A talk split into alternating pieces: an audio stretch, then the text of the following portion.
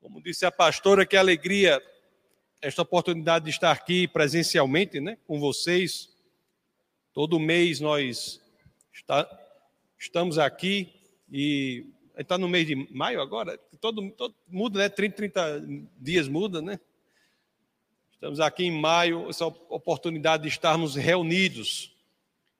E, amados irmãos, conforme vocês sabem, nós estamos é, dando continuidade à série sobre o Evangelho de São João. E nós sempre oramos por uma igreja em que três coisas fossem possíveis. Três coisas fossem possíveis. A primeira é que o louvor fosse dirigido a Deus. A segunda é que nós pudéssemos verdadeiramente ingressar num processo de santificação, que a santificação fosse importante, a mudança fosse importante. E a terceira é que todas as escrituras pudessem ser pregadas, pudessem ser ministradas, que não houvessem partes das escrituras que fossem menos favorecidas ou mesmo fossem proibidas de serem abordadas nas ministrações. Então, todas as escrituras devem ser pregadas. E hoje, né, nesta série sobre o Evangelho de João, nós pregaremos sobre uma passagem ou uma mensagem de Jesus Cristo, que é uma mensagem dura. Aliás, é o registro de João para as últimas palavras no Evangelho de São João que Jesus fala para a, a multidão. Fala para uma multidão, no Evangelho de João. E são palavras duras, mas são palavras importantes. Na realidade, as palavras é, que são ditas aqui no texto base do nosso bate-papo de hoje, elas são, como posso dizer, verbalizações de um ultimato, verbalizações de uma, de uma ordem final, de um ultimátum. É um aviso, um aviso poderoso, um aviso que conecta graça e julgamento. É um aviso que, conforme veremos, que vai dizer assim: creia na luz de Cristo ou permaneça nas trevas da destruição. É duro, mas está nas Escrituras. Nós devemos pregar o que está na palavra do Senhor. Então, para que nós possamos nos colocar diante desta passagem, é que eu convido vocês, é claro, assim querendo, para que abram, convido vocês a abrir as escrituras naqueles que são os três primeiros versos do texto base do nosso bate-papo de hoje, que é o Evangelho de São João, capítulo 12. Nós vamos ler do, do verso 44 ao 46. João 12, 44 a 46. Assim dizem as Escrituras. Então Jesus disse em alta voz: Quem crê em mim não crê apenas em mim, mas naquele que me enviou. Quem me vê, vê aquele que me enviou. Eu vi o mundo como luz, para que todo aquele que crê em mim não permaneça nas trevas. Você veja que essas palavras de Jesus, ou esse último discurso para a multidão, registrado no Evangelho de João, é um discurso que começa com o fundamento de autoridade de Jesus de Nazaré. Ele tem unidade com Deus. É por isso que podemos estar confiantes em colocarmos a nossa vida nas mãos dele, porque ele é Deus. Vamos reler João 12, 44 a 45, para que vejamos os alicerces sobre os quais o ultimato é dado. Mais uma vez, João 12, 44. Então disse, então Jesus disse em alta voz: Quem crê em mim, não crê apenas em mim, mas crê naquele que me enviou. Quem me vê, vê aquele que me enviou. Quer descobrir Deus, quer saber como Deus é, tem dúvida a respeito de como Deus seria, é, Jesus é a expressão do próprio Deus. Estude Jesus que você conhecerá Deus. Cristo é um com Deus. Jesus é, em essência, o próprio Deus.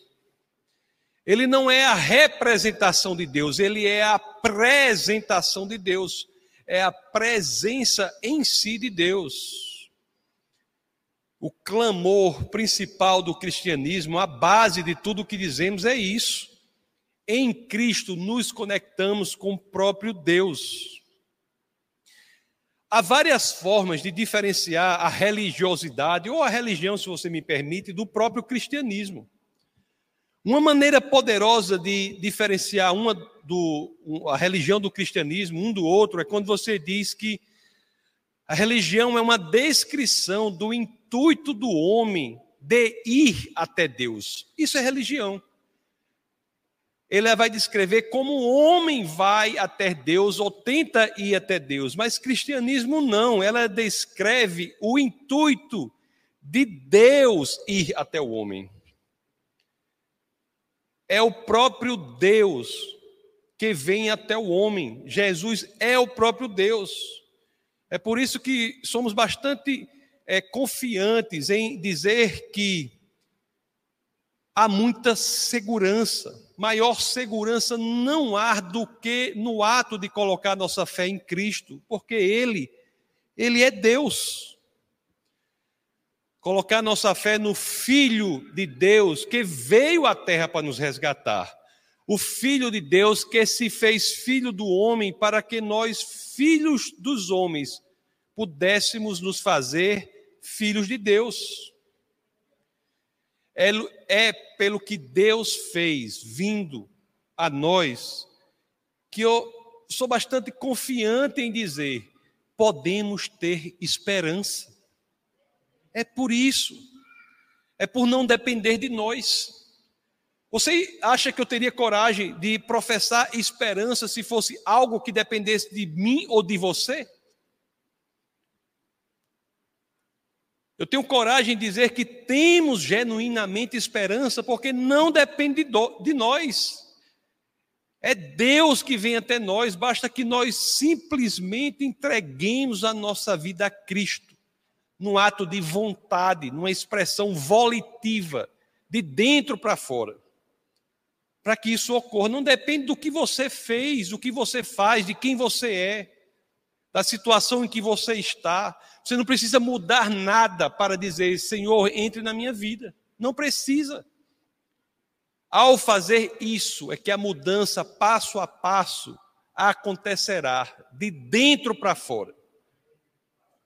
Sabe aquela história de que parece que dia após dia nada muda, mas quando olhamos para trás tudo está diferente? Esse é o processo incrível impressionante da santificação que ocorre naquele que genuinamente entregou sua vida ao Senhor. Mas não pense que há algo a você fazer como um pressuposto à entrega. Não há nada de tão mal que você tenha feito que coloque você fora do alcance da mão de Deus. Cristianismo não é como você pode ir até Deus, é a descrição de como Deus vem até você. E Deus vem ao mundo para nos mostrar o caminho, meus queridos. Ele vem como uma tocha para clarear a escuridão das trevas. É por isso que está aqui. Vamos reler o 12:46 agora. Nós relemos o 12:44 e 45. Vamos reler o 2, o 12, João 12:46, em que as escrituras dizem: eu vim ao mundo como luz, para que todo aquele que crê em mim não permaneça nas trevas. Jesus é sim luz que vem para dissipar as trevas. E com um fim prático para a minha vida e para a sua e para todos que nos assistem. A dissipação das trevas tem uma projeção prática na nossa vida, é para que nós não permaneçamos nelas. Basta que nós escolhamos olhar para Cristo. Eu, quando era pequeno, a gente ia quase todas as férias, nós íamos para uma fazenda, e às vezes no meio da noite a gente saía, era uma escuridão que não dava para ver nada, absolutamente nada. Se uma pessoa acendesse um pouquinho de luz, um, ou um fogo, um fósforo, ou seja lá o que fosse, aquilo ali tinha um poder impressionante no meio da escuridão. Dissipava as trevas, nós conseguíamos ver o caminho. Então, mesmo que você ache que a sua possibilidade de olhar para Cristo seja com olhos cerrados, né, ou semi-cerrados, semi-fechados, faça isso, porque a luz dele é capaz de entrar em sua alma e iluminá-la por completo. Amados irmãos, é uma verdade dura, mas verdadeira, né? Verdade que tem que ser dita, é uma, um fato duro, mas verdadeiro. Sem a luz de Jesus, as almas permanecem nas trevas. É o que está nas Escrituras e, de fato, é preciso lhes dizer, né? Nós temos essa obrigação na função em que eu sirvo aqui na igreja, é de pregar todas as Escrituras.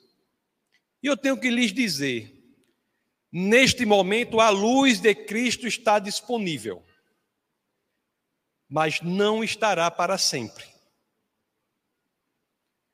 Não carrego sobre mim a responsabilidade de não ter avisado. Que nós não sejamos desavisados, inocentes. Haverá os que, por não quererem a luz de Cristo, permanecerão na escuridão das trevas. São pensamentos duros, repito. Mas se você conseguir olhar para eles pelo lado correto, você verá que são pensamentos que avisam, que advertem, pensamentos que, acima de tudo, orientam. Como eu já disse em outra pregação recente, não me recordo se na passada ou na anterior, eu disse que ninguém gosta de ser acordado no meio da noite. Você está dormindo, você não gosta de ser acordado no meio da noite, mas você agradecerá essa pessoa para sempre se a pessoa lhe acordar, porque sua casa está em chamas. Cada um aqui, meus queridos, não só os que entregaram, os que não entregaram sua vida ao Senhor, mas os que estão enganados por uma entrega hipócrita, superficial, que não é proveniente do próprio coração pelos que acham que o simples fato de estarem na igreja estão salvos. Fato de você estar aqui não faz com que você seja salvo. Não faz. Como é a história, o fato de você estar na igreja não faz de você um cristão, assim como o fato de você estar na garagem não faz de você um carro, não é assim?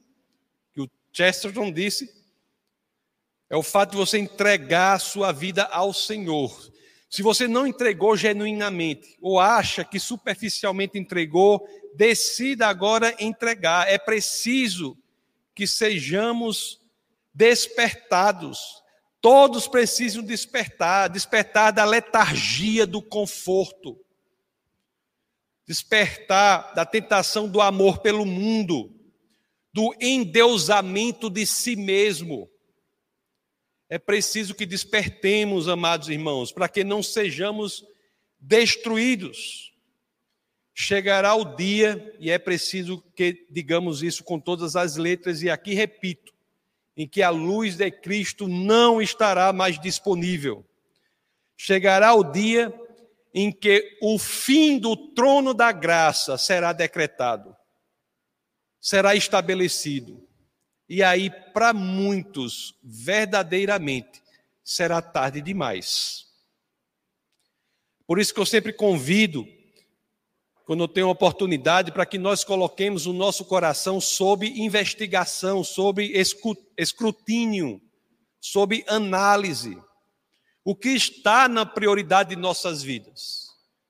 Como é que eu já estou com a boca mole de dizer aqui várias vezes? Seja lá o que estiver, no primeiro lugar de suas prioridades, este é o seu Deus. É o dinheiro que está na prioridade um de suas vidas. Mas, irmãos, saibam que chegará o dia em que os bancos terão suas portas fechadas para sempre.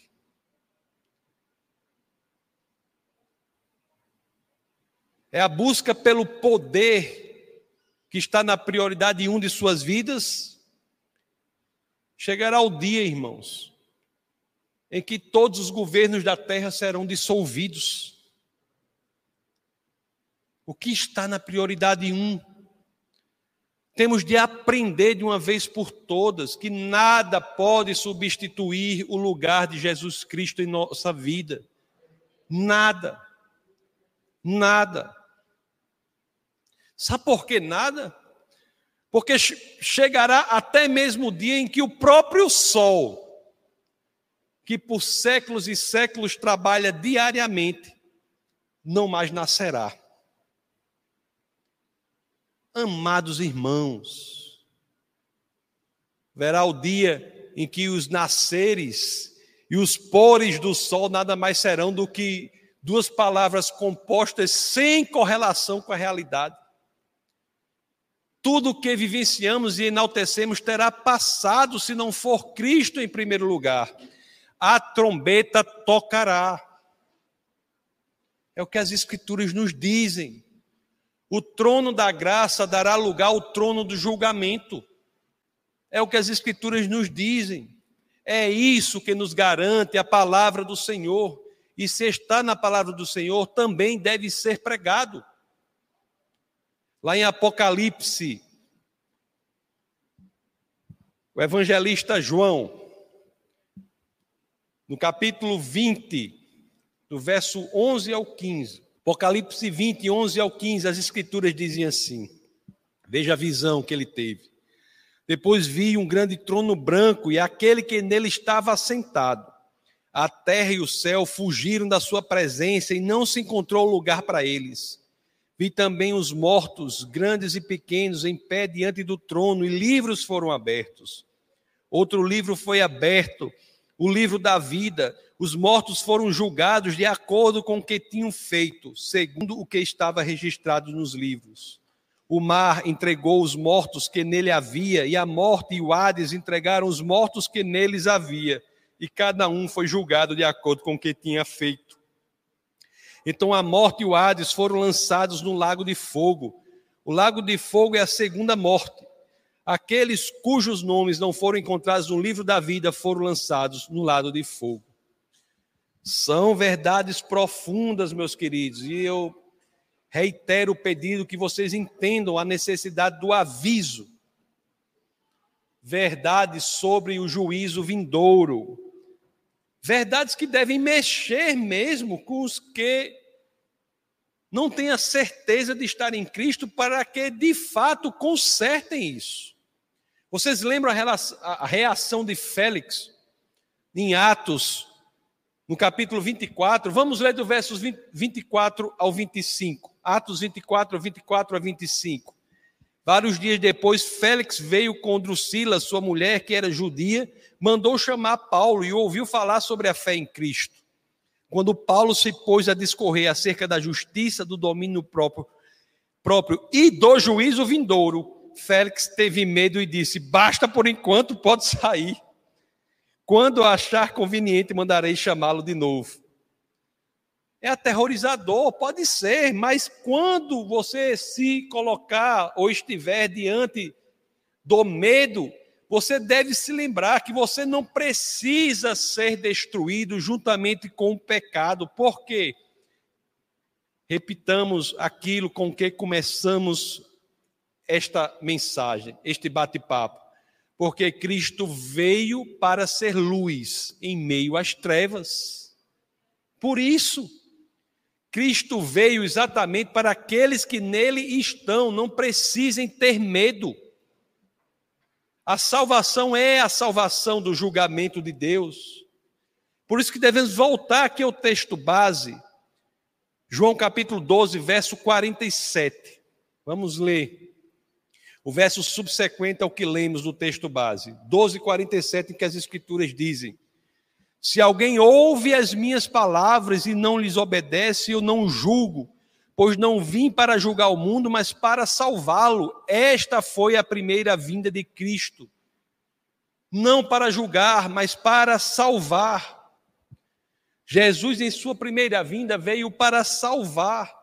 Ele veio como um salvador era misericórdia que ele trazia em suas mãos, e é isso que permanece disponível para cada um de nós até agora.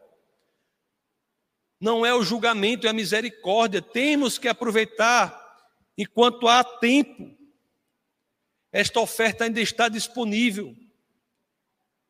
Olhe que síntese perfeita nós lemos no próprio Evangelho de João, no capítulo 3, no verso 17. Pois Deus enviou o seu Filho ao mundo para não para condenar o mundo, mas para que este fosse salvo por meio dele. Amados irmãos, é um presente muito grande, é uma oferta muito grande, mas é uma oferta por tempo limitado. E diante de todas as ofertas por tempo limitado, qual é a pergunta que se impõe? O que você fará? O que você fará? Vamos ler os três últimos versos do texto base. João 12, 48 a 50. Em que as Escrituras dizem assim: Há um juiz para quem me rejeita e não aceita as minhas palavras. A própria palavra que proferiu condenará no último dia, pois não falei por mim mesmo, mas o Pai que me enviou me ordenou o que dizer e o que falar.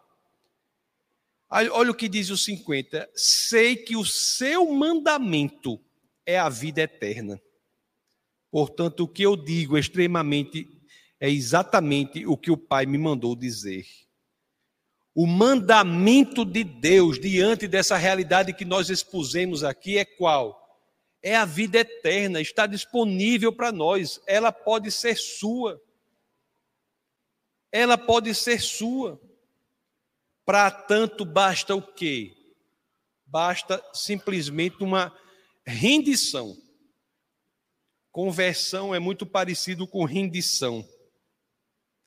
Basta que você de fato se renda, se entregue ao Senhor e diga: Senhor, eu quero andar na Sua luz, livra-me das trevas. Se você disser isso de maneira genuína, de forma que seja proveniente do seu coração, dos lugares mais obscuros e secretos da sua vida, se você disser isso com o coração aberto, você não precisa temer as trevas, porque você viabilizou a entrada da única e verdadeira luz em sua vida. Amados irmãos, se você ainda não fez isso, você vai nos procurar ao final. Nós queremos, queremos orar por você. Não é algo que eu possa lhe dar, que eu possa lhe encaminhar para que você, você receba algo que é proveniente do Senhor. E se você está nos acompanhando pela internet, você mande um WhatsApp para o ministério, 84 981 85 1517. 84 98185 1517. Um dos nossos pastores entrará em contato com você. Faça isso. Faça isso. A escolha é sua. O convite está aberto, meus queridos. Mas, por favor, não seja imprudente, pois a trombeta a qualquer momento pode tocar Vamos orar. Senhor, muito obrigado, Pai, por tua palavra. Obrigado, Senhor, pela sinalização do que ocorrerá e, acima de tudo, pela oportunidade que nos é dada para que sejamos salvos do julgamento do Senhor. Obrigado, Deus, por nos mandar Cristo como a arca de Noé, que, embora tenha uma só entrada é suficiente para todos que queiram ali estar. Obrigado, Senhor, porque sabemos que estando dentro da arca, como estando em Cristo, estaremos acima do julgamento de Deus. Obrigado, Senhor, por sua misericórdia, que se manifesta também em nos avisar do julgamento e nos mostrar a saída, a salvação, para que não tenhamos de passar por ele. O tamanho amor é o de Jesus Cristo, o do Deus encarnado, que vem para pagar o preço por nós e nos dá este presente cujo preço não se pode medir, mas que sabemos que já foi pago. Obrigado, Senhor.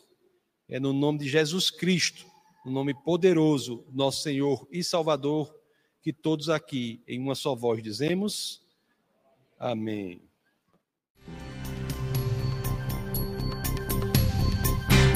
Essa foi uma produção do Ministério Internacional Defesa da Fé, um ministério comprometido em amar as pessoas, abraçar a verdade e glorificar a Deus. Para saber mais sobre o que fazemos, acesse defesadafé.org.